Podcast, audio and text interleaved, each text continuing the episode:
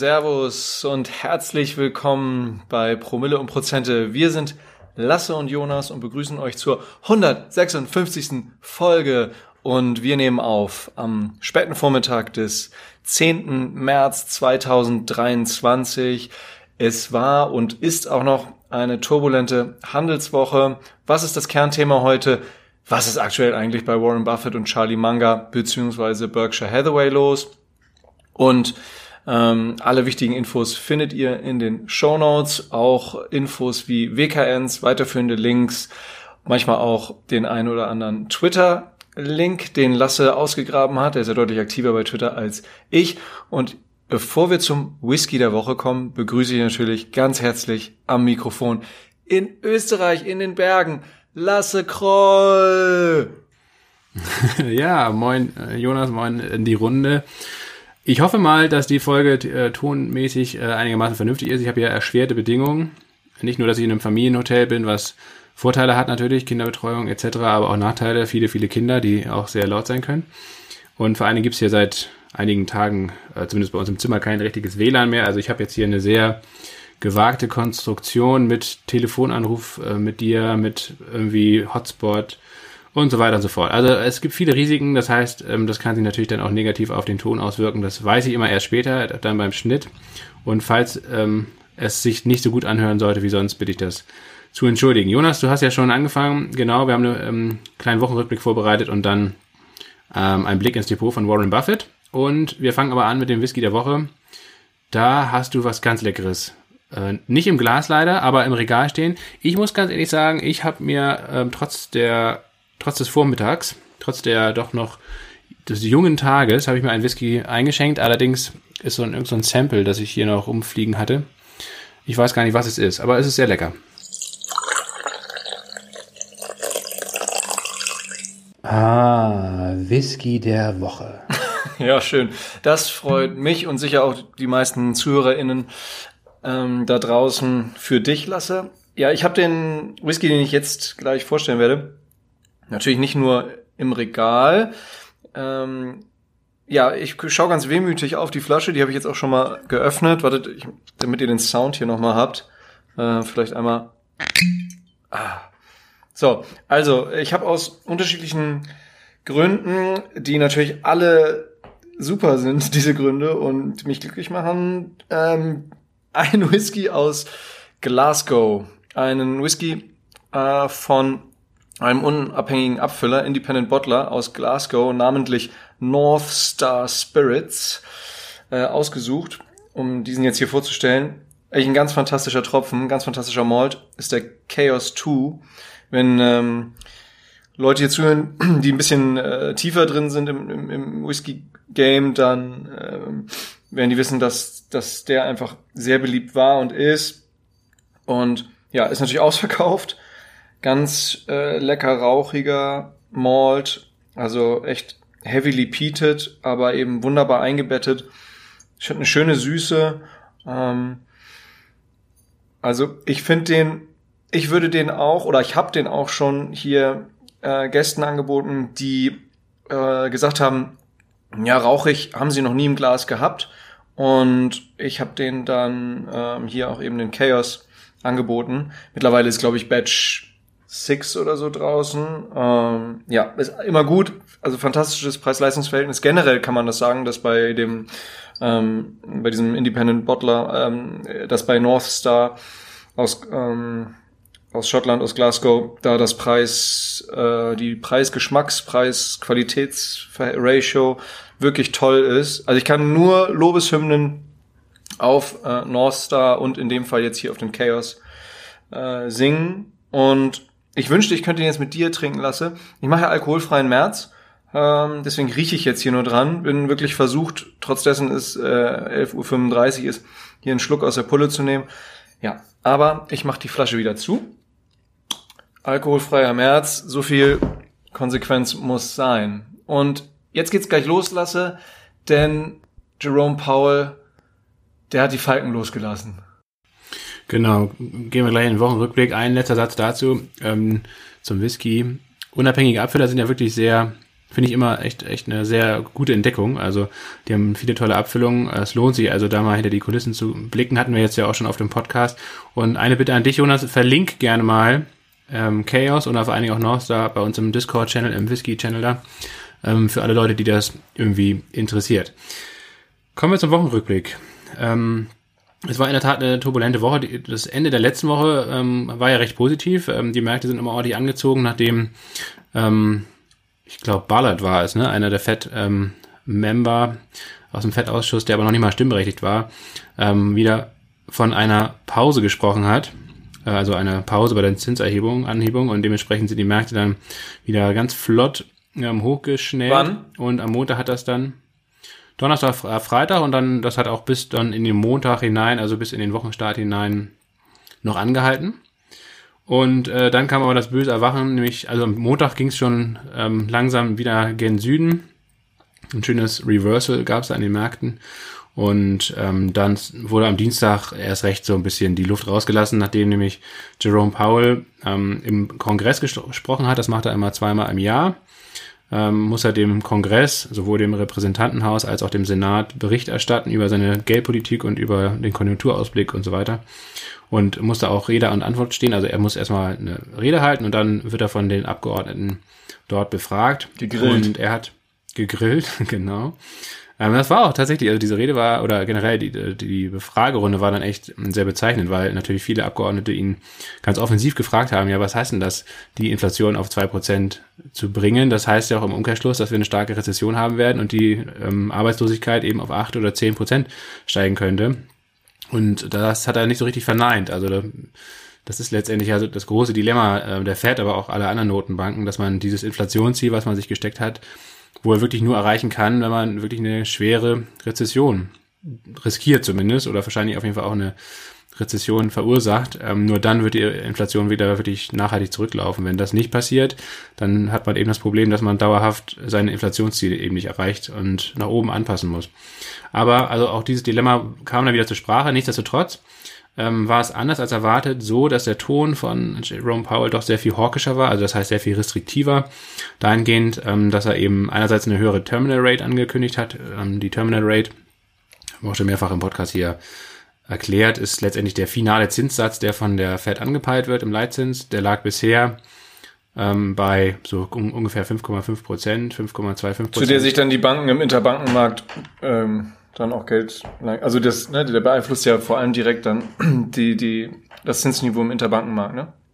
Ja, aber auch alle, alle anderen ähm, Zinsen natürlich, ne, im Immobilienmarkt, also Hypothekenbereich, Konsumenten. Weitergegeben dann durch die Geschäftsbanken. Genau, also der Leitzins heißt ja nicht umsonst Leitzins, ähm, weil er letztendlich viele verschiedene Zinssätze im, auf dem Finanzmarkt ähm, leitet oder, oder zumindest die Richtung vorgibt. Ne? Das heißt nicht, dass der dann, dass diese ganzen verschiedenen anderen Zinssätze dann genau das Niveau haben, aber ähm, er hat natürlich einfach einen großen Einfluss darauf, wie die Banken oder generell auch andere ähm, Kreditgeber, kreditgebende Institute dann halt ihre, ihre Zinssätze und Finanzierungskonditionen wählen. Das hat aber auch natürlich große Auswirkungen zum Beispiel auf den Bondmarkt, also welche Zinssätze dort dann maßgeblich sind. Ähm, und von daher, das hat dann natürlich, wie gesagt, schon eine große Funktion. Und diese, dieser finale Zins, also dieser, diese Terminal Rate, wurde eben nochmal ein bisschen tendenziell oder Jerome Powell hat gesagt, dass sie tendenziell auch höher ausfallen könnte als bislang angenommen. Das heißt also eher Richtung 5,75 oder vielleicht sogar 6 Prozent. Und ähm, er hat auch gesagt, dass es eben nicht gesagt ist, dass ähm, oder festgelegt ist, dass jetzt nach dem 25 Basispunkte Schritt im Januar ähm, im März automatisch wieder ein 25 Basispunkte Schritt folgt, sondern es kann auch sein, dass der die Schritte wieder nach oben angepasst werden, also 50 Basispunkte. Welche Wörter hat er da wieder in, in, den Mund genommen? Hat er da? Ich habe die äh, nicht gesehen, die Pressekonferenz. Du hast ja wahrscheinlich parallel. Nee, ich bin äh, im Urlaub. Ich bin im, ich bin im Familienurlaub und ah. ähm, habe hier ähm, das auf ein absolutes Minimum zurückgefahren. Ähm, hat er wieder Data Dependent genannt? ja, genau. Er hat natürlich, ähm, er hat gesagt, er hat zugegeben, dass die die äh, Inflation more sticky ist. Also äh, letztendlich weniger stark zurückläuft als ursprünglich ge gedacht, dass die Wirtschaft weiterhin sehr solide aufgestellt ist, dass die Inflationsdaten und auch die Arbeitsmarktdaten jetzt aus dem Januar, Februar eben, die schon vorliegen, die liegen ja noch nicht alle vor, aber die, die vorliegen, sind eben heißer als erwartet. Und wenn sich das jetzt eben fortsetzen sollte, dass man dann eben auch sich die Flexibilität äh, zugesteht, auf Seiten der Fed eben auch mal wieder 50 Basispunkte zu machen. Und ähm, das kommt jetzt drauf an. Wir leben ja jetzt hier am Freitag, den 10.3. vormittags aus, aber heute Nachmittag kommt ganz wichtige Arbeitsmarktdaten. Die werdet ihr dann morgen schon haben, wenn ihr es hört. Mal gucken, wie der Markt da reagiert. Also wenn die ähm, Arbeitsmarktdaten heißer als erwartet ausfallen, das heißt also mehr ähm, Stellen geschaffen wurden. Ähm, Im Januar war es ja so, dass ähm, es erwartet wurde, dass irgendwie 150.000 ähm, oder 190.000, glaube ich, neu geschaffene Stellen ähm, zu verzeichnen sind. Dann waren es eine halbe Million. Also es wurde unfassbar auf der Oberseite übertroffen, diese Erwartung. Also die Wirtschaft ist viel, viel besser gelaufen als erwartet. Ähm, und wenn es auch nur ansatzweise, ich denke mal, so einen krassen Schritt wird es nicht nochmal geben, ähm, so eine krasse Überraschung auf der Oberseite, aber selbst wenn es ein bisschen überhalb der Erwartung liegt, dann sollte der Markt wahrscheinlich auch heute nochmal richtig deutlich nachgeben. Ähm, wenn hingegen die Erwartungen unterboten werden, also wenn der Arbeitsmarkt schwächer ist, das ist ja so ein bisschen gerade das Paradox, ne? Ähm, Good News sind Bad News und umgekehrt. Ähm, dann Was heißt gerade? Ist schon eine ganze Weile so, ne? Ist eine ganze Weile so, aber genau, das, das ist nach wie vor der Fall. Und äh, also wenn der Arbeitsmarkt ja. schwächer ist als erwartet, dann könnten die Kurse auch heute nochmal einen ganz guten Bounce sehen heute Nachmittag. Mal gucken. Ähm, aber lange Rede, kurzer Sinn. Ähm, es ist auf jeden Fall so, dass wir nach wie vor, das haben wir eigentlich seit Anfang Februar, ähm, erleben wir das, der Bondmarkt preist letztendlich ein, dass die, dass die Zinsen höher wahrscheinlich ähm, oder länger angehoben werden und auch länger auf diesem erhöhten Niveau bleiben. Der Aktienmarkt hat sich lange Zeit dagegen gewehrt, das einzupreisen, hat es nun langsam aber sicher auch gemacht. Ähm, und ja, mal gucken, wo wir dann am Ende rauskommen. Ich habe so ein bisschen Zweifel, auch wenn es mittlerweile sogar das Basisszenario ist, dass wir im März jetzt Ende, also in zwei Wochen nochmal 50 Basispunkte Erhöhungen haben. Glaube ich nicht so richtig dran. Wir kommen ja auch gleich zu einem anderen Thema, nämlich gestern ähm, gab es ja nochmal richtig krassen Abverkauf am, am Aktienmarkt am Donnerstag. Das hat aber einen anderen Grund. Das hat nämlich den Grund, dass da äh, gerade die Bankwerte unter Druck geraten sind. Und das könnte eben meines Erachtens schon dazu führen, dass die Fed eben weiterhin 25 Basispunkte ähm, macht und nicht nochmal 50 Basispunkte. Aber es ist trotzdem so, dass zurzeit auf jeden Fall der Dollar wieder aufwertet, dass die Bonds natürlich, dass die Renditen für Staatsanleihen stark aufgewertet haben und der Aktienmarkt nach wie vor eine Divergenz zeigt, also eigentlich überbewertet ist im Vergleich zu dem Bondmarkt und eigentlich noch weiter zurücklaufen müsste in diesem Szenario. Mal gucken.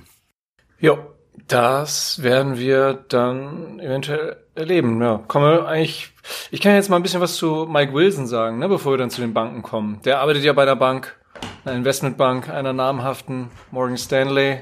Früher ähm, gab es ja noch Merrill Lynch.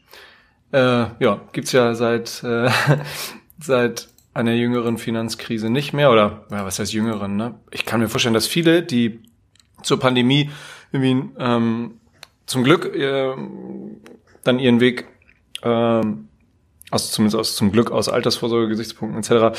ihren Weg an die Aktienmärkte gefunden haben, sei es durch ETF oder vielleicht auch den ein oder anderen stabilen Einzelpick, ähm, kennen aber wahrscheinlich Merrill Lynch gar nicht mehr. Die hatten auch so einen Bullen als als, ähm, als Brand-Symbol unter anderem drin. Good old Merrill. Ja, it's dead since many years. More than a decade now, glaube ich. Aber Mike Wilson ist, ähm, ist bei Morgan Stanley und der hat am 7.3., am Dienstag, diese Woche ein Interview gegeben bei Bloomberg. Und da spricht er davon, dass er ähm, sehr zeitnah, ähm, das hat er natürlich bewusst nebulös gelassen. Fairerweise muss man sagen, das äh, bringt ja auch nichts zu sagen, so am so und so vielten, um so und so viel Uhr, ähm, völliger Mumpitz. Aber ne, zeitnah, ich interpretiere das einfach mal so, innerhalb der nächsten ähm, acht Wochen, so habe ich das für mich gelesen, ähm, spricht er von einer 20% Downside für, für Big Tech, also ja, vor allem dann eben GAFAM, aber auch für Growth-Aktien generell. Da sagt er auch, dass da die Downside aus seiner Sicht teilweise auch noch ähm, deutlich über 20 Prozent läge. Das habe ich so bei das habe ich so gelesen, bis 30 Prozent. Für mich jetzt so interpretiert. Und er sieht ähm, eigentlich unmittelbar bevorstehen einen massiven Blow-off bei Meme-Stocks, ne? oder AMC oder GameStop, Bad Bath and Beyond. Lasse, fällt dir noch eine ein? Ja, gibt's ja viele. Keine Ahnung. Ähm, Beyond Meat, C, ähm, C3.ai, diese Schrott. KI-Aktie oder Pseudo-KI-Aktie. Ja, ja, da kann man jetzt eine, da kann man jetzt eine unfassbar, ach, Sonomotors ist völlig irrelevant diesbezüglich, war auch nie, nie wert, aber Äh, also könnte man da jetzt wahrscheinlich eine Liste von 200, 300 Werten ja. nehmen. Ist Rivian, ist Rivian mittlerweile auch ein Meme-Stock? Noch nicht ganz, ne? Aber ist halt ein Heavy Growth, Growth Stock. Ja, genau. War kein Meme-Wert.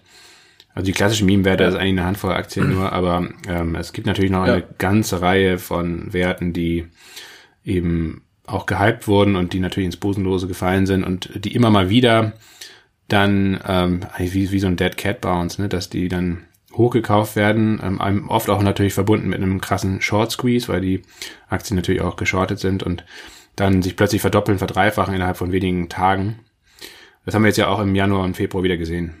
Yes, genau. Du freust dich sicherlich schon, du frohlockst schon, du bist ja mit einem äh, Put Apple Short äh, über den Optionsschein Kompass. Alle, die ja, das würde ich mal interessieren, äh, interessiert und sich mal an den äh, ja, an Optionsscheinen versuchen äh, möchten. Wir haben da auch ein, so eine Abo-Geschichte. Lasse äh, tradet da auf jeden Fall mit ähm, natürlich mit einem begrenzten Anteil seines Anlagevermögens sowieso gehebelte Produkte, aber wir haben da eben ein, ähm, ja, ein simuliertes äh, Depot und Lasse tradet da eben äh, ausschließlich in dem Depot Optionsscheine. Es nennt sich Optionsschein Kompass auf promilleprozente.de könnt ihr könnt ihr das buchen. Ist ähm, auch kurzfristig wieder kündbar. Also man muss auch nicht zwangsweise mittraden. Es gibt einfach konkrete Trading ähm, Empfehlungen. Also keine Anlageberatung, aber Lasse äh, kommuniziert er eben, was er macht, inklusive immer Wertpapierkennnummer. Also wenn man wollte, sehr einfach zum Nachtraden. Schaut doch mal auf promilleprozente.de, falls euch das interessieren sollte. Da gibt es natürlich auch andere Abo-Pakete, die sich ausschließlich auf den Aktienmarkt beziehen. Ähm, ja, ihr bekommt dann auch Zugang auf die äh, Premium-Inhalte im Discord, zum Beispiel auch auf die exakten Trades, die wir immer im Zock der Woche machen, auch inklusive WKN. Also schon, wie wir finden, einige tolle Mehrwerte. Ähm, aber selbst wenn ihr kein Abo abgeschlossen habt und kein Abo abschließen werdet, freuen wir uns hier über jede Hörerin, jeden Hörer. So, machen wir ein bisschen weiter mit Mike Wilson. Der hat nämlich gesagt, wortwörtlich, I quote, I feel like people got carried away with what, with what they uh, recently bought and with what uh, they are buying. Und dann sagt er noch, buying of growth and meme stocks, in my opinion, has gotten out of control. Um, dann äh, gibt er noch eine Art von, von Empfehlung. If, if that stuff is in your portfolio, get out of it, because that stuff has gotten revalued in a way that does not make much sense. Also damit bezieht er sich natürlich auf die, muss man sagen, teilweise dramatische Erholung seit Oktober und dann vor allem nochmal beschleunigt seit, seit Anfang des Jahres. Er sagt ja eben diese, diese Revaluation, also diese, äh, diese Kurssteigerung im Verhältnis zu der Tatsache, dass jetzt die Umsätze, Gewinne, Margen nicht zwangsweise da mithalten können mit der Börsenbewertung, mit der ähm, wieder hinzugewonnenen Börsenbewertung, insbesondere seit Year to Date. Ähm, das macht ähm, in seinen Augen keinen Sinn. Und dann sagt er noch, Folks, you gotta get out of there. So, also sehr deutlich. Ich habe noch gedacht, was würde wohl Cathy Wood dazu sagen? Die hat ja kürzlich ähm, unter anderem für nicht unter anderem, die hat ja, die hat ja für Tesla ein Kursziel von 1000 US-Dollar ausgerufen in den nächsten drei bis vier Monaten. Das kann man natürlich auch verstehen, wenn man der ein derart Hast in den letzten nächsten drei bis vier Monaten. Ja, ja, wenn man derart heftiges Exposure sein. in Tesla hat. In den nächsten zwei, bis drei Jahren wahrscheinlich. Also so beknackt ist ja noch nicht mal Cathy Wood. Ja, sorry, kannst ja selber nachlesen. Ne, das würde ich mal ganz gerne machen, ja. Also Tesla notiert ja. aktuell bei 200 oder 900. Ja, du kannst ja nebenbei tippen, dann kriegen wir hier so ein bisschen Ambient Sound. Vielleicht irre ich mich ja auch, ne? Aber ja, also das ist absolut unrealistisch. Genau. Also das ist selbst Nein, du guckst, jetzt, du guckst jetzt parallel nach. Nee, ich weiß nicht, wo ich das suchen äh, soll. Das kannst du dann gleich machen, wenn du es gelesen hast. Aber das ist auf jeden Fall der völlige Blödsinn. Also, selbst also für, Arc selbst Innovation. Für, selbst für Arc Innovation und Cathy Wood ist das Blödsinn, dass äh, Tesla sich innerhalb von drei bis vier Monaten jetzt für wie viel fachen soll? Von 200 auf 1000? Ja. No way. Komm, das gucken wir jetzt gleich nach. In der, in der Zeit, in der du hier diesen Rant ähm, gegen meine fröhliche Aussage also betätigt so, hast, so hättest du schon längst mal Cathy Wood äh, sein. Also so realitätsfern. Aber anyway, ähm, ich stimme auf jeden Fall äh, Mike Wilson zu, dass die Kurse bei vielen Tech-Aktien, High-Growth-Aktien ähm, und die Rallye, die wir jetzt im Januar und Februar gesehen haben, ähm, dass das wahrscheinlich für lange Zeit die letzte Möglichkeit gewesen ist, um da einigermaßen heil rauszukommen. Genau. Jetzt wird es wahrscheinlich erstmal wieder ein bisschen bergab gehen. Ähm, nichtsdestotrotz ist interessant, dass Mike Wilson einen Tag vor seinem Interview bei Bloomberg so ein bisschen seine bärische Haltung aufgegeben ähm, hat und so ein bisschen sogar zum Bullen geworden ist. Er hat nämlich eine kurzfristige Rallye im S&P auf 100, äh, 4.150 Punkte vorausgesagt. Ähm, das war vom Timing her nicht so gut. Am selben Tag gab es ja einen Reversal nach unten und mittlerweile sind die 4.150 Punkte erstmal wieder in doch recht weite Ferne gerückt. Stattdessen äh, wurde gestern sogar der ganz wichtige 200-Tages-Durchschnitt ähm, gebrochen nach unten und ein neues Tief ausgebaut, ähm, also unter 3.900 Punkten. Von daher mal gucken. Ich glaube ehrlich gesagt, und das habe ich ja in den letzten Wochen immer wieder gesagt, dass wir das Hoch oder das Top der letzten Bärenmarkt-Rallye Anfang Februar gesehen haben ähm, und dass es jetzt erstmal über mehrere Wochen wieder gen Süden gehen sollte und man natürlich immer diese Abwärtsbewegung immer wieder durchbrochen wird von mehreren sehr starken Tagen, von sehr starken Rallyes, wie wir es jetzt zuletzt Anfang dieser Woche und Ende letzter Woche gesehen haben. Sowas wird es immer wieder mal geben, aber ich könnte mir gut vorstellen, dass am Ende dieses erneuten Abwärtsschwungs ähm, durchaus, zumindest an den US-Märkten, auch ein neues Tief stehen könnte. Beim DAX. Ja, ist doch schön, dass du deine Vorstellungskraft diesbezüglich nicht verloren hast. Das freut ja, mich. beim DAX ähm, sehe ich es anders. Da wird sicherlich auch mal jetzt bergab gehen, aber da werden wir wahrscheinlich ähm, erstmal keine neuen Tiefs aufbauen. Warum? Beim Dow Jones wahrscheinlich auch nicht. Warum nicht? Warum nicht beim DAX? Ja, ich glaube, weil die Bewertung einfach nach wie vor vergleichsweise günstig ist. Ähm, ich glaube schon, dass, dass, dass wir im Laufe dieses Jahres im DAX ein neues Tief sehen werden. Aber ich glaube nicht, dass das jetzt im ersten Halbjahr passiert. Wo läge das dann? Wo, wo, wo läge dann, wo läge dann, wo läge dann der Zielbereich im DAX? Finde ich auch spannend. Weil ich denke mal, viele sind ja hier, ähm, wahrscheinlich, wenn sie Einzelaktien haben, mehrheitlich im ähm, das habe ich mir jetzt, das kann ich für nächste Woche vorbereiten. Das habe ich mir jetzt, habe ich cool. jetzt nicht im Kopf, habe ich jetzt. Ja, machen wir nächste Woche, machen wir nächste Woche ein bisschen mehr DAX, finde ich auch spannend. Ja, Lasse, ich äh, habe eine gute Nachricht für dich. Die wird auch deinen Puls wieder runterbringen. Äh, mein Medienfilter hat da an der Stelle offensichtlich komplett ausgesetzt. Vielleicht sollte ich doch wieder Whisky trinken. Ähm, Cassie Wood hat das äh, bis 2026 ausgerufen. Mhm. Ja. Habe ich mir schon bis gedacht. 2026. Das zeichnet diesen Podcast ja auch aus, Jonas, dass es mhm. einen äh, integrierten Faktcheck gibt, Faktencheck ja. gibt und hier keine Fake News verbreitet werden. Das heißt also, wenn du wieder freudetrunken irgendwelche äh, Meldung verbreitest oder für mich gilt natürlich das Gleiche, muss der jeweils andere dann sofort eingreifen und das richtigstellen, live, damit ähm, es gar nicht ungeschnitten zu ungeschnitten. kommt. Ungeschnitten wurde ich jetzt bloßgestellt und ich hoffe, dass, äh, dass das auch dir bald wieder passiert. Nein, aber genau, ja, ja, völlig, das, äh, völlig, völlig, völlig richtig. Ich habe ja auch sicherlich hier einige inhaltliche Schwächen ähm, ab und zu mal, ja. die du dann ausbügeln musst. Da ja. also, da bist du gerade eben aber auch so herrlich zwischengegrätscht. Ich würde sagen, das war eine, das war eine mit mit mit zwei gestreckten Beinen die Schere. Genau. Hast du mich vom, hast du mich noch vor vor vor der Strafraumgrenze, hast du mich noch abgeholt. Eigentlich hast du mir, nee, eigentlich muss man sagen, du hast eigentlich perfekt den Ball gespielt. War ja gar nicht unfair. Wollte du hast, sagen, du hast ja. perfekt den Ball gespielt. Weg, mhm. Weggespielt. Wegge, wegge, wie nennt man das? Nicht zirkelt. Weggezwirbelt. Ah, ist ja auch wurscht. Ich habe ewig kein Fußball mehr geguckt. Weggespitzelt. Das interessiert mich aber irgendwie nicht mehr. Jonas. Äh, egal. Das war's mit ähm, Mike Wilson. Wir kommen nochmal. Nein, nein, nein, nicht, nicht, nicht ganz, nicht ganz. Ich fand noch die eine Aussage richtig lustig. Gut. Wenn ich mich schon nicht an Whisky berauschen kann, dann, dann doch an den Zitaten von Mike Wilson. Ehrlich gesagt. Ähm, This is a stock picker's market. I hear a lot people saying that. By the way, people usually exactly say that when they have a hard time calling the direction of the market. We do it too. Das fand ich sehr lustig. Da habe ich, ähm, da habe ich tatsächlich ähm, ein bisschen lauter gelacht. Ähm, dann geht's weiter. Ja, absolut. Also das zeigt ja einfach, dieses Zitat zeigt ja, dass selbst die Promis ähm, unter den Analysten eben auch gar nicht so ähm, leicht sagen können, was jetzt Phase ist. Ne? Wir haben jetzt wirklich sehr viele ähm, widersprüchliche Daten gehabt. Ähm, wir hatten jetzt sehr starke Zinserhöhungen letztes Jahr. Wir haben nach wie vor Zinserhöhungen. Wir haben gleichzeitig aber ähm, eine Wirtschaft, die plötzlich wieder nach oben zu tendieren scheint. Ähm, gleichzeitig haben wir aber auch echt viele, viele Signale, die eben auf eine Rezession im zweiten Halbjahr oder auch 2024 äh, deuten. Und vor allen Dingen haben wir auch mehr, und, und das ist letztendlich, glaube ich, eine gute Überleitung jetzt ähm, zum gestrigen Tag, zum Donnerstag und äh, zu dem Sell-off, den es da gegeben hat und vor allen Dingen ähm, zu, den, zu der Schwäche im Bankenmarkt, im US-Bankenmarkt den wir bisher so nicht gesehen haben. Man müsste eigentlich meinen, dass Banken ähm, von den erhöhten Zinsen profitieren, weil sie natürlich ähm, viel mehr Kreditzinsen kassieren können zum Beispiel. Ähm, aber sie leiden eben auch teilweise unter den erhöhten Zinsen und ähm, die, dieser zweite Aspekt, dass letztendlich auch das ein Risiko teilweise für Banken, vor allem für kleinere Banken darstellt, dass die Zinsen jetzt so schnell ähm, angehoben wurden.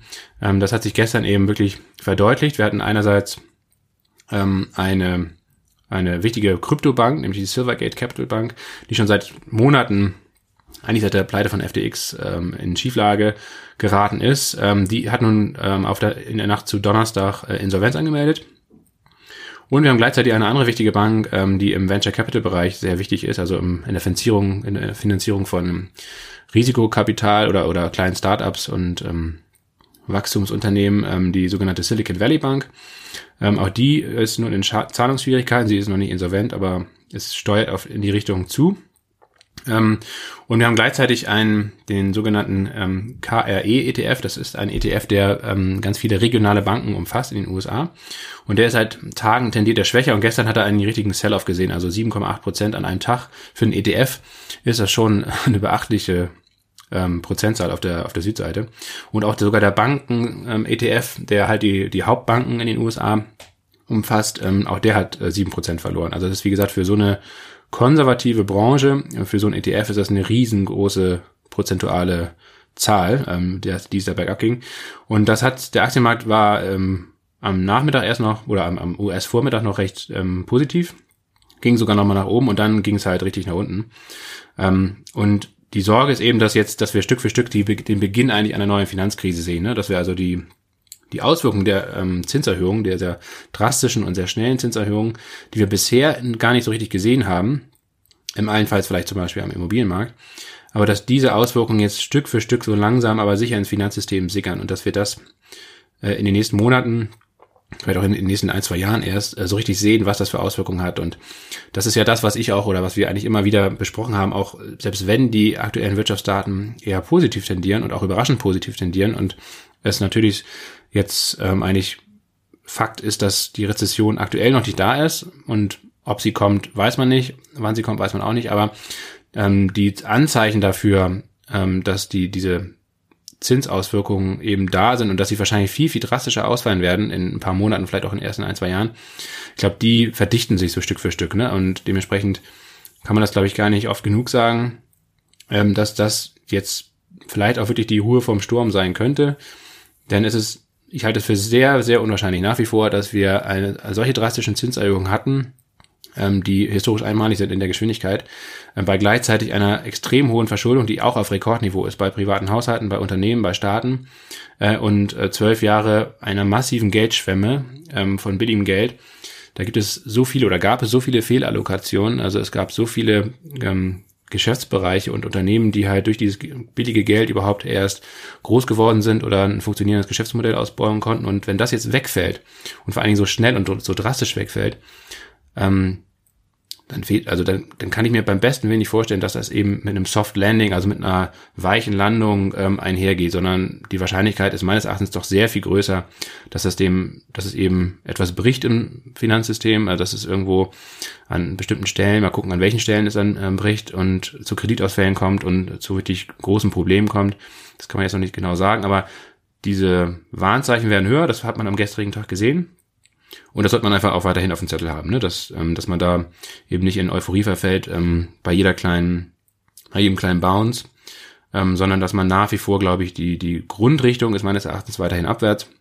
Und entsprechend sollte man so ein bisschen sich aufstellen, also eher defensiver, eher höhere Cashquote vielleicht ähm, und eher ja defensiver einfach an die Sache herangehen. Ich habe nur mal eine kurze Frage zu dem äh, KRE ETF. Ähm Weißt du, von welcher, von welcher Kapitalanlagegesellschaft, von welcher Fondsgesellschaft der aufgelegt wird? Oder ist das ein, oder, also beziehst du dich tatsächlich auf einen, auf einen ETF, also börsengehandelten Fonds, oder ähm, beziehst du dich auf einen, auf einen Index, der regionale Banken abbildet? Der da so gecrashed ist. Wahrscheinlich auf einem börsengehandelten Fonds, ne? Tatsächlich ETF. Ja, genau, das ist ein ETF und das ist ein, das Kürzel, KAE ist das Kürzel für dieses ETF, das US-Kürzel. Ich weiß aber nicht, wie, welche, welcher Emittent dahinter steht. Ja, ich denke mal, in der Regel ist es auch ein, in, in der Regel bildet das ETF ja auch einen Index ab, ne? Also von daher. Ja, es wäre genau. Und das Kürzel KRE bezieht sich aber auf den ETF. Jo, aber es wäre natürlich, lass uns das nochmal noch mal nachliefern, irgendwie zu nächster Woche und dann oder zumindest im, im Discord nochmal posten. Ähm, wäre ja schon interessant zu sehen, welche, ja, welche Emittenten, welche Fondsgesellschaften, welche Banken ähm, dort dann irgendwie betroffen sind, weil Kursschutz natürlich schon heavy. Ja, in den letzten fünf, in den letzten fünf Tagen minus, minus 11,6 Prozent.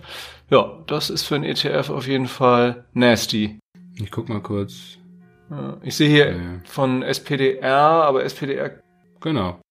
SPDR S&P Regional Banking ETF genau. und hier haben wir hier haben wir auch einen Bloomberg also, also können wir nachreichen zeitnah. Ja. Packen wir in die Show Notes. State Street hat es rausgebracht. Ja, ja aber vielleicht erstmal äh, State Street, genau. Vielleicht erstmal davon fernhalten. Jedenfalls. Ja, ja, dann, ja, auf jeden wenn Fall. Wenn dann auf die Short-Seite. Ja, da ist jetzt nach dem Kursrutsch würde ich da jetzt auch nicht unbedingt direkt Short gehen. Aber ja, das macht ja sowieso, machen sie sowieso, denke ich mal, die allerwenigsten von euch, die jetzt zuhören. Wichtig vielleicht nochmal als kleine Ergänzung ähm, zum Verständnis, warum jetzt eben diese Banken so unter Druck geraten. Ähm, das hat eben ähm, Einerseits wie die Silicon Valley Bank, ähm, die halt sehr stark in diesem ganzen Venture Capital Bereich aktiv ist, also in dem ganzen Hochrisikobereich. Ähm, da fallen jetzt natürlich Kredite aus, ne? ähm, da fällt das Wachstum weg, ähm, da gehen viele Geschäftsmodelle eben, die in den letzten Jahren mit dem billigen Geld funktioniert haben, jetzt eben auch kaputt und dementsprechend fallen Kredite aus. Das führt zu Zahlungsausfällen und zu Schwierigkeiten bei dieser konkreten Bank. Silvergate brauchen wir nicht drüber reden, wie gesagt, ähm, mit der FTX-Pleite und diesem ganzen Kryptobereich hat das nochmal ein eigenes, ist das nochmal ein eigenes Kapitel. Ich könnte mir auch gut vorstellen, dass wir jetzt demnächst, in den nächsten Monaten irgendwann auch mal ähm, den Blow-off bei Binance sehen. Bin ich mal ganz gespannt, ob das kommt. Ähm, darauf warte ich ja eigentlich so ein bisschen, dass letztendlich das Ende oder der, der, die Explosion eigentlich von Binance, ähm, dass das den Kryptomarkt äh, nochmal so richtig natürlich nach unten reißt und dass das dann letztendlich vielleicht auch das Tief dann im Kryptobereich sein könnte. Ist das ein Bauchgefühl von dir oder hast, hast du da, dazu zum Beispiel auf Twitter oder so ähm, Sachen gelesen, bei denen du sagst, Mensch, der und der Parameter, das ist so fishy und also dass, dass, dass du dann zu der These kommst? Ich habe da viel gelesen eigentlich zu. Ähm, von, von, ja, primär über Twitter, aber auch bei, bei auf irgendwelchen Blogs zum Beispiel. Habe jetzt nicht nichts Konkretes, kann ich da jetzt empfehlen oder so, aber zumindest, also lese ich das seit Monaten. Ich kann natürlich nicht nachvollziehen oder kann jetzt nicht seriös sagen, ähm, ob das alles stimmt. Dafür stecke ich nicht zu, also nicht, nicht genug drin in dem ganzen Thema. Ähm, aber es gibt einfach viele Warnzeichen, ne? so dass ähm, es gibt wie gesagt keinen Firmensatz, es gibt keinerlei Regulierung. Ähm, also viele Parallelen zu FTX ähm, drängen sich da so ein bisschen auf. Ja. Ähm, bloß, dass das halt bei Binance natürlich nochmal eine ganz andere Dimension ist. Also Binance ist ja ein Vielfaches größer als FTX ähm, und hat noch viel weitere Verstrickungen. Ähm, ja, deswegen kann man das, glaube ich, wahrscheinlich erst sagen, wenn es dann zu spät ist, ob, ob das dann crasht. Ne? Also bloß würde ich jetzt ich habe zwar einen Binance-Account, ich habe da aber kein Geld drauf, habe das alles schon abgezogen und Gib mir auch so. wirklich auch so jedem raten, also der, der noch bei Binance irgendwie Geld hat, zieht es ab, ähm, haltet den Binance-Coin nicht und so weiter und so fort. Das ist meines Erachtens absolut hochriskant. Also die Wahrscheinlichkeit, dass da irgendwas noch passiert, ähm, ist meines Erachtens halt einfach sehr, sehr hoch. Dementsprechend sollte man da auf der Hut sein. Ähm, Gut, letzter Punkt jetzt noch zu, zu, den regionalen Banken, also warum viele Banken da eben in, in Schwierigkeiten kommen. Und da gibt es tatsächlich so ein bisschen Parallelen zur Finanzkrise 2008, das ist natürlich anders gelagert, weil damals waren es Hypotheken vor allen Dingen, ähm, die, die ein sehr hohes Rating hatten, aber eigentlich ähm, ähm, ja gar nicht, gar, gar kein gutes Rating hatten und ähm, oder letztendlich gar nicht liquide waren am Ende. Im Zweifelsfall, jetzt sieht man es eben, dass, ähm, und das haben wir so ein ähnliches Problem ähm, Anfang Oktober letztes Jahr gehabt in Großbritannien mit den Pensionsfonds. Viele Banken, also regionale Banken, aber auch Großbanken, haben eben ähm, Anleihen als Sicherheiten hinterlegt, um ähm, auch in kurzfristig liquide Mittel zu bekommen. Ja? Also wenn sie halt Geld brauchen und das nicht auf andere Weise bekommen können, können sie in der Regel zum Beispiel dann ähm, Anleihen verkaufen und die zu Geld machen und damit dann Liquidität generieren. Und äh, dadurch, dass die Anleihen aber oder viele Anleihen in den letzten zwölf Monaten 12 bis ähm, 14 Monaten seit Anfang 2022 äh, so stark nachgegeben haben im Kurs durch die starken Zinsanhörungen, ähm, ist es eben das Problem, dass die, ein starker Kursverfall, ein starker Wertabfall bei diesen Anleihen zu verzeichnen ist. Und ähm, die Bilanzierungsregeln in den USA besagen, ähm, dass die Banken das eben nicht ausweisen müssen. Sie müssen es erst ausweisen, wenn sie ähm, den Verlust oder auch den Gewinn realisieren. Dann ist es letztendlich wirksam in der, Buch, äh, in der Buchführung, dann wird es halt auch sichtbar. Und das Risiko besteht nun also, ähm, dass viele Banken gerade kleinere Banken auch durch das ähm, Quantitative, Quantitative Tightening der amerikanischen Notenbank, also das die die Reduzierung der Geldmenge, grob gesagt, eben äh, Liquiditätsprobleme bekommen werden oder schon haben und letztendlich irgendwann gezwungen sind, ähm, ihre Anleihen mit hohem Kursverlust, mit hohem Buchwertverlust zu verkaufen. Das haben sie aktuell noch nicht gemacht. Sie haben zurzeit noch nicht diese Buchverluste realisiert. Ähm, dementsprechend ist es auch nicht transparent ersichtlich, welche Bank zum Beispiel in, in Schwierigkeiten geraten könnte. Ähm, aber es mehren sich die Anzeichen, dass es eben viele Banken betrifft und ähm, dass, wenn sie an Liquidität kommen müssten, dann irgendwann Anleihen verkaufen müssen, die halt ähm, ja stark an Wert verloren haben.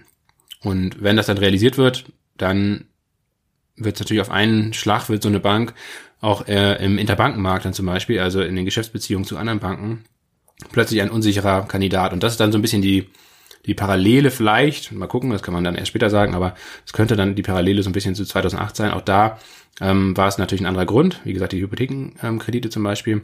Ähm, aber ähm, das Krisenmoment entstand eigentlich erst ähm, im späteren Verlauf dieser Finanzkrise, ähm, dadurch, dass die Banken untereinander sich kein Geld mehr geliehen haben und kein Vertrauen mehr zueinander hatten und ähm, dann dieser Interbankenmarkt zusammengebrochen ist. Ne? Und ob sowas wieder droht, werden wir sehen.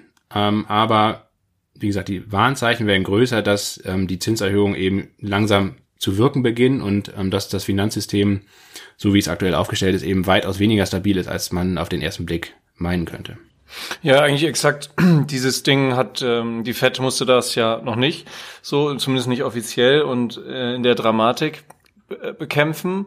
Aber die Bank of England ja letztes Jahr, ne? Das hatten wir auch im, im hier in einer Podcast-Folge, ich weiß nicht mehr welche, aber die Bank of England musste ja einschreiten ne, auf, ähm, in, einem Pensionsfondsmarkt, ne? weil, weil dann eben die, die, die, die Anleihekurse derart runtergegangen sind. Und ja, sie hat am Bondmarkt, sie hat dann am Bondmarkt interveniert. Ne? Also er hat dann ja. doch wieder angefangen, im großen Stil Anleihen zu kaufen, um den, den Zins, also die Renditen ähm, der Anleihen zu, zu drücken und die Kurse Kurs, auf der anderen Kursverfall Seite, zu ähm, stoppen. Genau, den Kursverfall zu stoppen, also die Kurse der Anleihen wieder hochzubekommen, damit die Pensionskassen eben da liquide bleiben und ähm, nicht gezwungen werden, diese Buchverluste zu realisieren. Und ein ähnliches Szenario könnte man sich jetzt in den nächsten Wochen oder Monaten auch bei der FED vorstellen. Also wir reden jetzt quasi noch über Zinserhöhungen.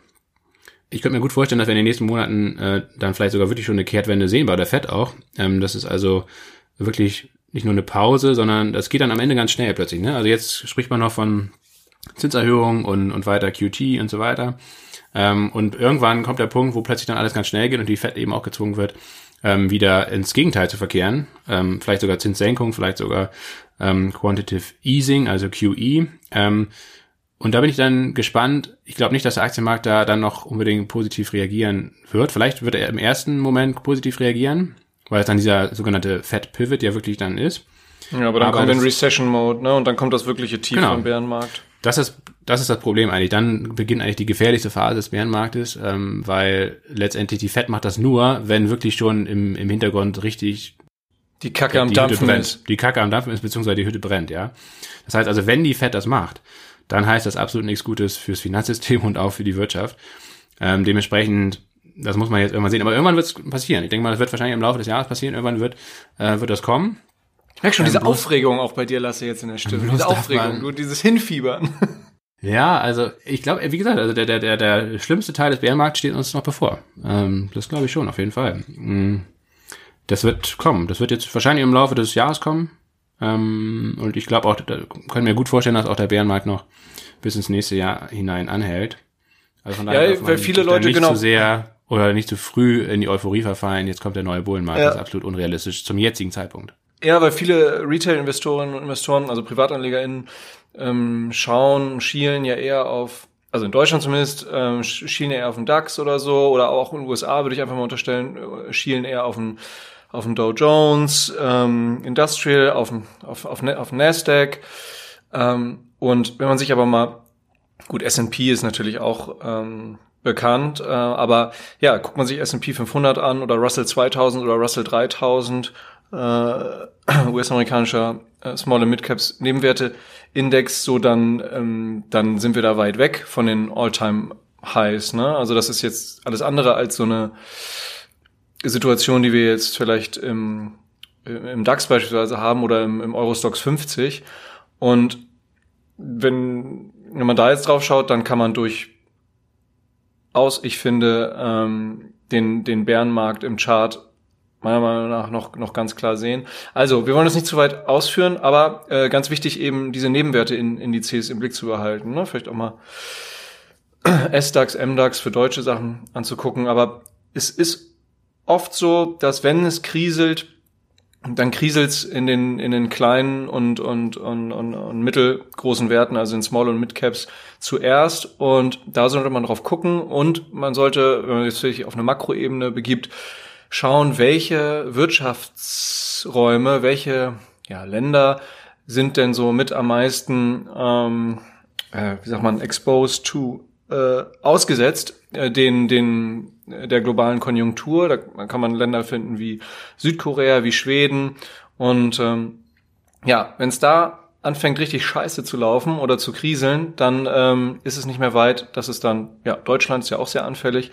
Export, ähm, dass es da dann weitergeht und eben dann äh, irgendwann dann auch der letzte oder die letzte merkt. Ganz kurz nochmal zum KRE äh, ETF. Gebt doch einfach mal ein, falls euch interessiert, welche Banken das überhaupt sind. Also das sind in der Regel Banken, die, die wir alle gar nicht so auf dem Zettel haben. Ne? Also da ist jetzt keine, keine Bank of America drin, keine JP Morgan Chase oder so, sondern wie gesagt, was hat er gesagt, regionale Banken. Gebt einfach mal ein KRE Holdings oder KRE Top Holdings und dann äh, bekommt ihr mal eine Übersicht von Banken, die da stehen und äh, ja, wer weiß. da stellt man fest, dass die... Dass sie alle bald pleite sein werden. nee, da stellt man fest, dass die ähm, Silicon Valley Bank, ähm, die also kurz vor der Pleite anscheinend steht und massive Zahlungsschwierigkeiten hat, dass die äh, an erster Stelle der Top 10 Holdings ist mit 2,34 Prozent Gewichtung, also die, die höchstgewichtigste ja. Einzelaktie in diesem S SV, SVB Financial Group, Silicon ja. Valley Banking Financial Group. Ja, ja. Wunderbar, fantastisch. So soll es sein. Das tut, das tut jetzt schon weh. Ja, das tut jetzt schon weh. Ähm, das sieht wir, gar nicht äh, gut aus. Jonas, was wird nächste Woche wichtig? WFW, wichtig für nächste Woche. Mhm. Ja, äh, es stehen wieder in den USA CPI und PPI an. Dienstag, 14.3. sicherlich wird mehr Beachtung finden, für mehr Volatilität an den Märkten sorgen. Äh, Consumer Price Index und dann ja Producer Price Index einen Tag später am 15.3. Dann darf Christine Lagarde wieder an die Öffentlichkeit zu einem offiziellen Termin. EZB Zinsentscheid. Lasse, your call. Was passiert? Ja, 50 Basispunkte. Und ich könnte mir vorstellen, dass danach vielleicht beim nächsten Treffen auch nochmal 50 Basispunkte so ein bisschen angekündigt werden. Ich könnte mir vorstellen, je nachdem, also Christine Lagarde ist ja sehr schwammig und immer hin und her. Im Dezember hat sie ja, war sie ja sehr hawkisch eingestellt, hat da die Märkte. Ja, außer sie liest das Skript ab, wie beim letzten Mal. Das war ja nicht schwammig, ja, ja. aber ganz brav Skript. Ja, aber ich meine schwammig im Sinne von, es gibt keine, anscheinend keine so richtige Strategie. Im, Im, Dezember war sie sehr hawkisch, hat die Märkte damit verschreckt. Im Januar beim letzten EZB-Zinsentscheid war sie plötzlich wieder total dovish. Ähm, hat sich äh, strikt an ihr Skript gehalten und hat eigentlich mehr oder weniger das, was sie im Dezember gesagt hat, so ein bisschen auch revidiert. Also hat genau das Gegenteil davon gesagt, äh, mehr oder weniger. Jetzt mal salopp gesagt, ein bisschen übertrieben ähm, ausgedrückt. Also von daher kann jetzt alles passieren. Ich könnte mir aber gut vorstellen, ja, ich meine, die, die, die Inflation in, in der Eurozone ist auch nach wie vor extrem hoch. Geht zwar leicht zurück, aber nun wirklich nicht schnell. Ist, ähm, der Rückgang wird teilweise sogar wieder konterkariert, in Italien und Spanien zum Beispiel. Von daher könnte ich mir vorstellen, dass es doch wieder ein bisschen hawkischer zugeht, vor allen Dingen, weil die Euro-Wirtschaft ja bisher ja doch wirklich sehr solide ist und auch viel solider als gedacht. Auch durch das ähm, Reopening in China. Also mein Tipp wäre, oder jetzt ohne, ohne, ohne Gewehr, ist, dass äh, Christine Lagarde eben deutlich hawkischer wieder auftritt bei dem EZB-Zinsentscheid, dass 50 Basispunkte erhöht werden und auch die Aussicht auf weitere 50 Basispunkte beim nächsten Treffen ähm, signalisiert werden. Und das könnte zum Beispiel auch mal den DAX und auch europäische Indizes mal deutlich nach unten schicken. Ja, ich denke auch ohnehin gilt, ich bin, ich bin, ich bin bei dir, was den Tipp angeht und ich finde auch, äh, seitdem Lagarde und ihr Team mit Lagarde als, als kommunikativen Lead ähm, da eben das Sagen haben, äh, oder ja, genau, das Sagen haben, gilt ja ohnehin hin und hin und her. Äh, es bleibt volatiler.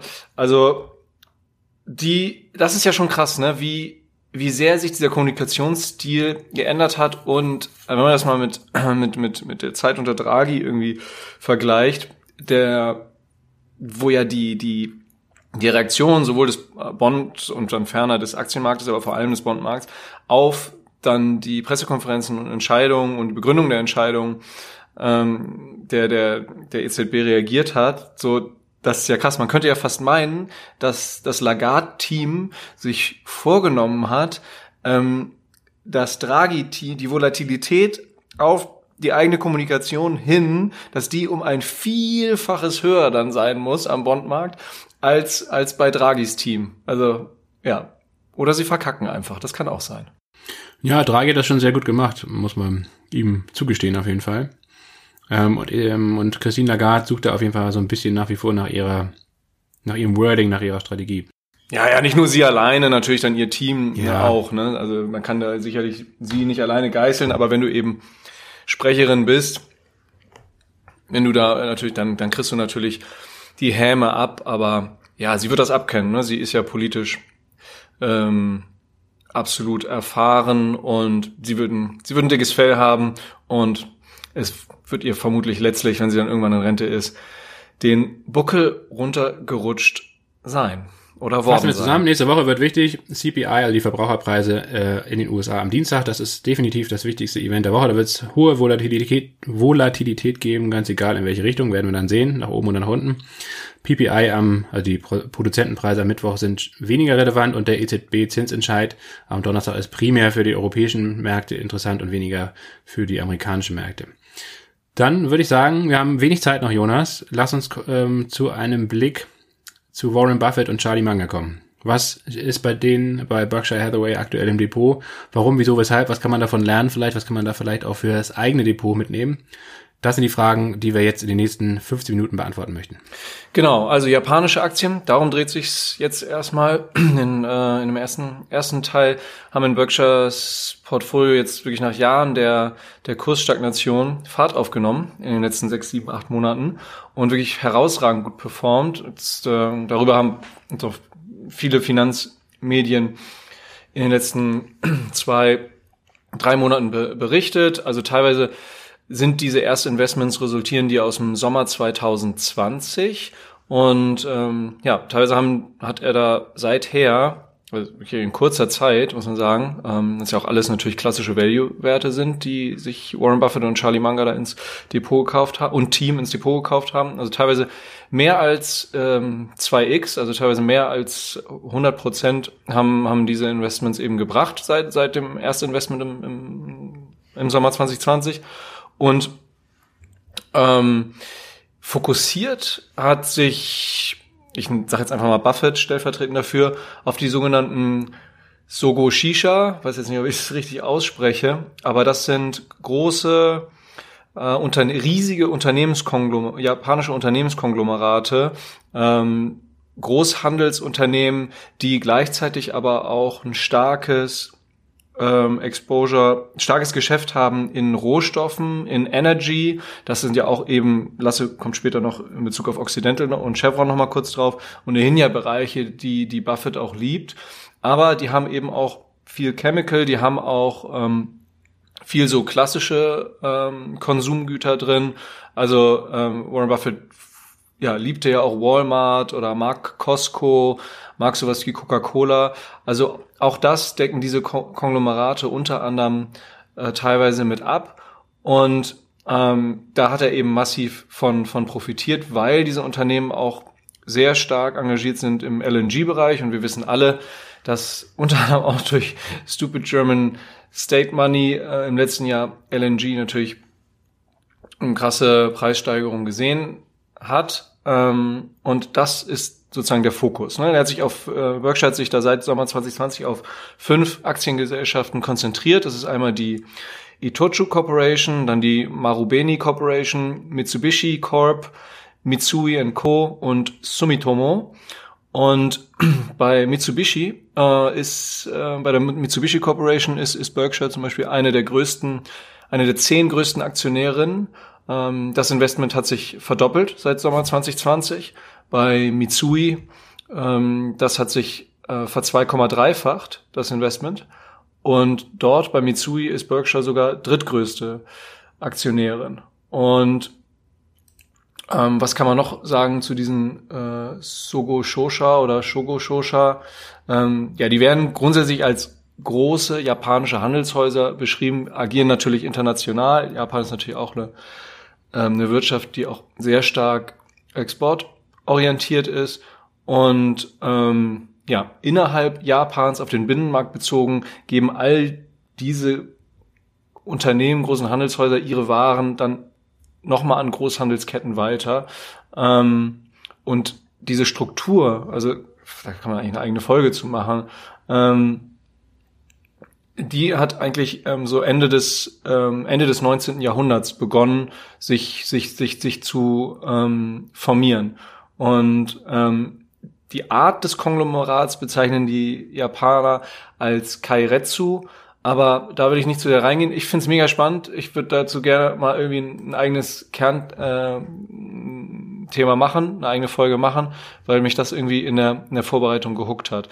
Also, Warren Buffett, äh, könnt ihr auch nachlesen, die japanischen Aktien wirklich erfreulich für ihn. Und Lasse, du hast ja jetzt auch schon seit einigen Folgen immer wieder ähm, gesagt, dass du auch für die Zukunft, für die nächsten ein bis drei Jahre japanische Aktien durchaus spannend findest als, als Beimischung, als signifikante Beimischung im, im eigenen Portfolio. Ja, das habe ich hier nicht im Podcast gesagt, meines Wissens. Bei Discord, sondern, ne? Äh, Discord. Nee, da auch nicht, sondern glaube ich in unseren bilateralen Gesprächen, die ja mehr oder weniger täglich stattfinden. ähm, also off the record habe ich das sicherlich hier und da mal gesagt. Ja, und wir Ein Glück holen wir das jetzt mal, nach. Ich finde, wir sollten dazu mal eine Folge machen, eine Japan-Folge einfach. Finde ich auch sehr spannend. Ähm, ja, es deuten viele Sachen darauf hin, dass, dass ja, der japanische Aktienmarkt wirklich sehr interessant sein könnte in den nächsten Jahren. Ähm, erstens, weil er sehr günstig bewertet ist im internationalen Vergleich. Zweitens, weil höchstwahrscheinlich mit dem neuen Notenbankchef jetzt auch die Geldpolitik sich verändert.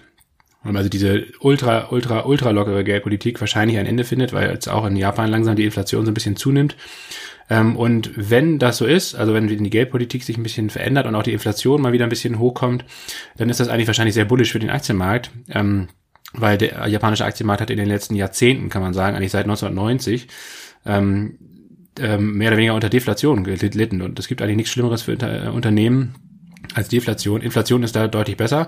Sieht man jetzt ja auch am US-Aktienmarkt, dass, dass der Aktienmarkt aufgrund der Inflation gar nicht so sehr gelitten hat, sondern wenn dann überhaupt aufgrund der darauf daraus resultierenden Zinsanhebungen ähm, und drastische Zinsanhebungen sind jetzt für Japan erstmal nicht zu sehen, wenn überhaupt nur ähm, marginale. Wahrscheinlich wird es noch nicht mal Zinserhöhungen geben, sondern erstmal eine ganz langsame und Stück für Stück ähm, Stück für Stück zurückfahren der dieser ultra expansiven Geld, äh, Geldpolitik und dementsprechend könnte das für den Aktienmarkt in Japan eigentlich sehr vorteilhaft sein.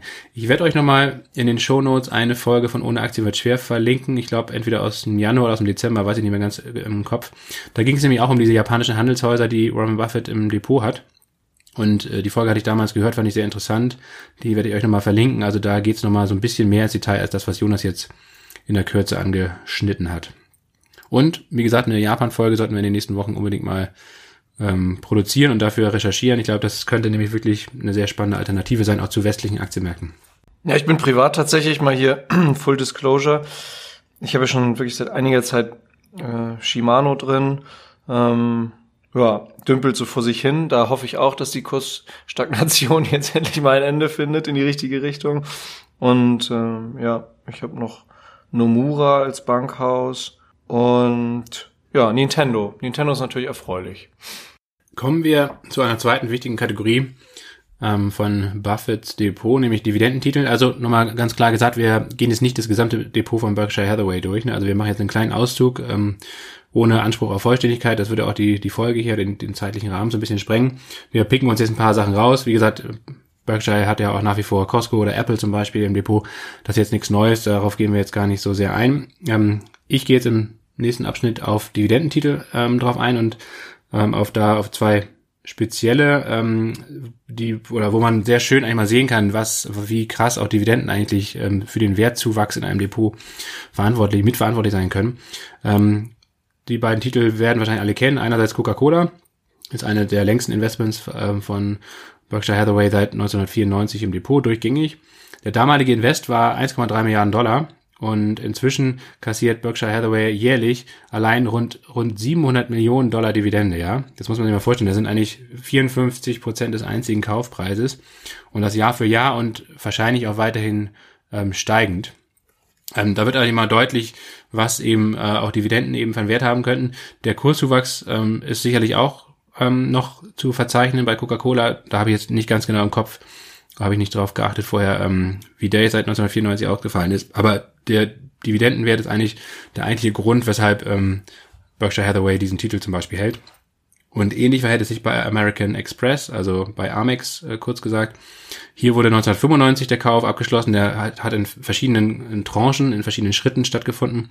Und die Gesamtsumme ähm, hat damals auch, die Gesamtkaufsumme hat damals auch dann summiert äh, 1,3 Milliarden Dollar ähm, betragen. Und auch hier sind aktuell jährliche Dividendenzahlungen von rund 302 Millionen Dollar äh, zu verzeichnen. Ähm, zu Beginn, also im ersten Jahr, wo ähm, Berkshire Hathaway in American Express investiert war, ähm, betrug diese Dividendenzahlung noch 41 Millionen Dollar, jetzt aktuell 300 Millionen Dollar. Ähm, also auch da sieht man den, den, den Anstieg, ähm, den prozentualen, aber auch den ähm, absoluten Anstieg äh, in der Dividendenzahlung. Und das ist auf jeden Fall schon recht beachtlich und verdeutlicht so ein bisschen, dass Dividendentitel meines Erachtens eben eigentlich auch in jedes gut ausbalancierte Depot gehören und ähm, vor allen Dingen über eine lange Zeit ihre positive Wirkung dann entfalten, wenn die Aktie lange gehalten wird und ähm, die Dividende einfach Jahr für Jahr sogar meistens dann auch noch steigt ähm, und erhöht wird, dann kann das über Jahre und Jahrzehnte eben eine wirklich sehr positive Auswirkung auf den Wert des Depots haben.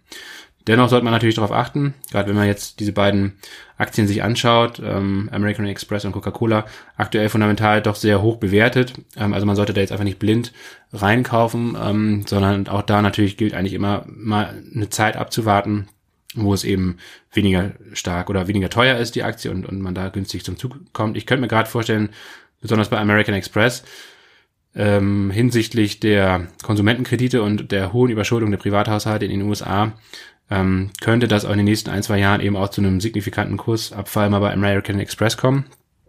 Und ähm, dann wäre zum Beispiel eine ganz schöne Zeit, ähm, da mal einen Fuß in die Tür zu stellen. Und bei, auch bei Coca-Cola wird die Bewertung sicherlich mal hier und da zurückkommen. Und dann schließe ich jetzt mal ab mit Ölaktien, auch ein ganz wichtiger Teil von Warren Buffetts Depot. Zu nennen sind hier primär Chevron und Occidental Petroleum. Ähm, beide Aktien wurden jetzt in den letzten Monaten und auch Jahren äh, massiv aufgestockt von Buffett.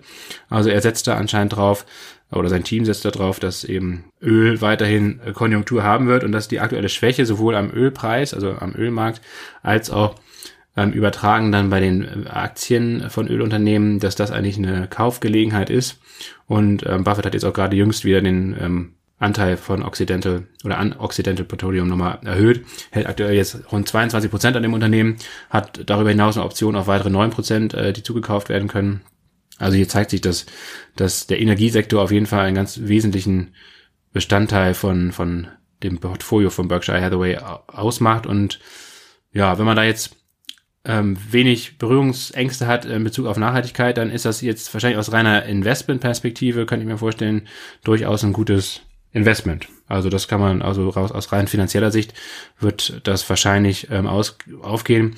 Zumal man zumindest sagen muss, dass Occidental zum Beispiel sehr stark im äh, Bereich ähm, CO2-Abscheidung äh, investiert. Die bauen jetzt gerade die größte weltweite Anlage in Sachen CO2-Abscheidung. Also das heißt, sie versuchen, das CO2 nicht nur aus ihren eigenen Produktionsprozessen abzuscheiden und in die Erde zu pressen, sondern eben auch aus der Luft zu filtern und dann in die Erde zu pressen. Ob das dann sinnvoll ist und finanziell auch Sinn macht und, und einen signifikanten Beitrag ähm, zur Bekämpfung des Klimawandels bringt, war ich so ein Stück weit zu bezweifeln, beziehungsweise kann man, glaube ich, jetzt aktuell zum jetzigen Zeitpunkt nicht seriös sagen, aber das sei zumindest an der Stelle erwähnt, dass diese Technologie auch ähm, große Fortschritte macht und dass es dann eben sogar sein könnte, dass solche Energieunternehmen da gar nicht so sehr abgestraft werden in den nächsten Jahren, wie vielfach befürchtet wurde. Jonas, last but not least, Zock der Woche, auch da müssen wir uns kurz halten, die Zeit läuft davon, aber was hast du uns mitgebracht? Liebe Spekulanten und Spekulantinnen, es ist wieder soweit. Hier kommt der Promille und Prozente Zock der Woche. Ja, jetzt kommt der Zock der Woche. Aktive Zocks der Woche. Ähm, ich bin ja weiterhin das Cable, das Kabel Short. 100% der Posi sind da aktiv. Ich bin bei der, ich bin ja schon eine ganze Weile äh, die US-Wohnbaugesellschaft D.R. Horton Short. Da habe ich jetzt vor ein paar Tagen 50 Prozent der Position verkauft. Die Aktie ist wieder ein bisschen hochgelaufen. Bin gerade überlegen, ob ich äh, den ähm, die Posi wieder auf 100 Prozent aufstocke, aber das würde ich dann im Discord kommunizieren, ob, wenn, falls, in welcher Form ich das mache. Aber wie gesagt, von der Position halte ich noch 50 Prozent. Und der neue Zock der Woche ist, ich ähm, ich werde auf fallende Kurse ähm, im S&P 500 setzen, werde wahrscheinlich einen Noki kaufen. Ähm, ja, wird da Short gehen. S&P 500. Zielbereich für mich sind da so ja 3650, 3680 Punkte. mal gucken, ist nicht in Stein gemeißelt. Könnte auch schon bei 3720 irgendwie was mitnehmen. Schauen wir mal. Alles dann im, im Discord. Alles weitere. Ja, ich guck mal kurz auf meine offenen Positionen. Ich habe tatsächlich noch vier offene Positionen. Wir dürfen ja maximal, das haben wir uns als Reglement gegeben, äh, maximal zehn Positionen haben. Ähm, aber ja, aktuell habe ich vier. Ähm, mein Put auf Tesla ist schön angelaufen jetzt. Hat ein bisschen gedauert, aber mittlerweile jetzt 29 Prozent im Plus.